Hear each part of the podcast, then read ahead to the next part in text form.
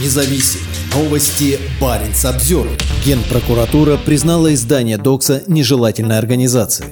Донос на работников издания написал депутат Госдумы Андрей Луговой, причастный к отравлению Александра Литвиненко. 25 января Генеральная прокуратура Российской Федерации признала издание Докса нежелательной организацией. Об этом заявила комиссия Госдумы по расследованию фактов вмешательства иностранных государств во внутренние дела России, которую возглавляет Василий Пискарев. Организация ДОКСа причастна к обучению диверсионной деятельности на территории России. В частности, на информационных ресурсах издания размещались инструкции по совершенствованию поджогов военкоматов, отделов полиции и боевой техники, призывы к российским военнослужащим сдаваться в плен ВСУ, материалы по оказанию сопротивления органам правопорядка и захвату университетов, заявил Пискарев. Донос на деятельность издания написал депутат Госдумы Андрей Луговой, причастный к отравлению Александра Литвиненко в 2006 году. Об этом он сам сообщил в своем телеграм-канале, опубликовав текст сообщения. Неоднократно правоохранительные органы получали сигналы об откровенно вражеской деятельности издания, написал Луговой. В частности, я обращался в прокуратуру Москвы с просьбой привлечь к уголовной ответственности причастных к распространению информации, подрывающей нацбезопасность. На данный момент издание не внесено в реестр Минюста Российской Федерации. Вероятно, это произойдет в ближайшее время. Нас сначала Луговой предлагал экстремистами признать, рассказала Баринс Обзервер Даша, редакторка Докса.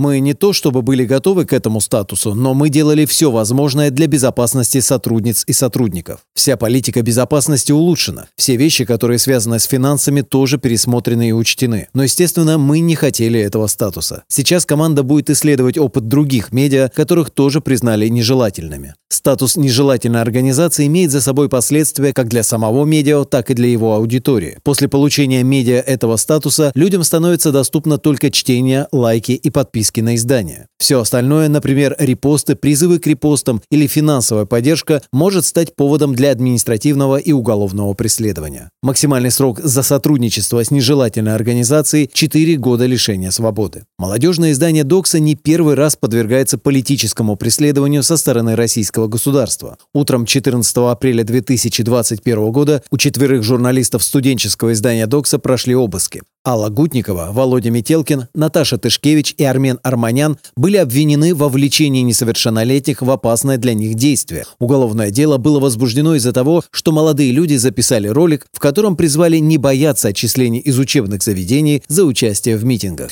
12 апреля 2022 года суд в Москве приговорил бывших редакторов студенческого журнала «Докса» Наталью Тышкевич, Аллу Гутникову, Армена Арамяна и Владимира Метелкина к двум годам исправительных работ работ. Несмотря на приговор, экс-журналисты покинули Россию, из-за чего впоследствии были объявлены в федеральный розыск.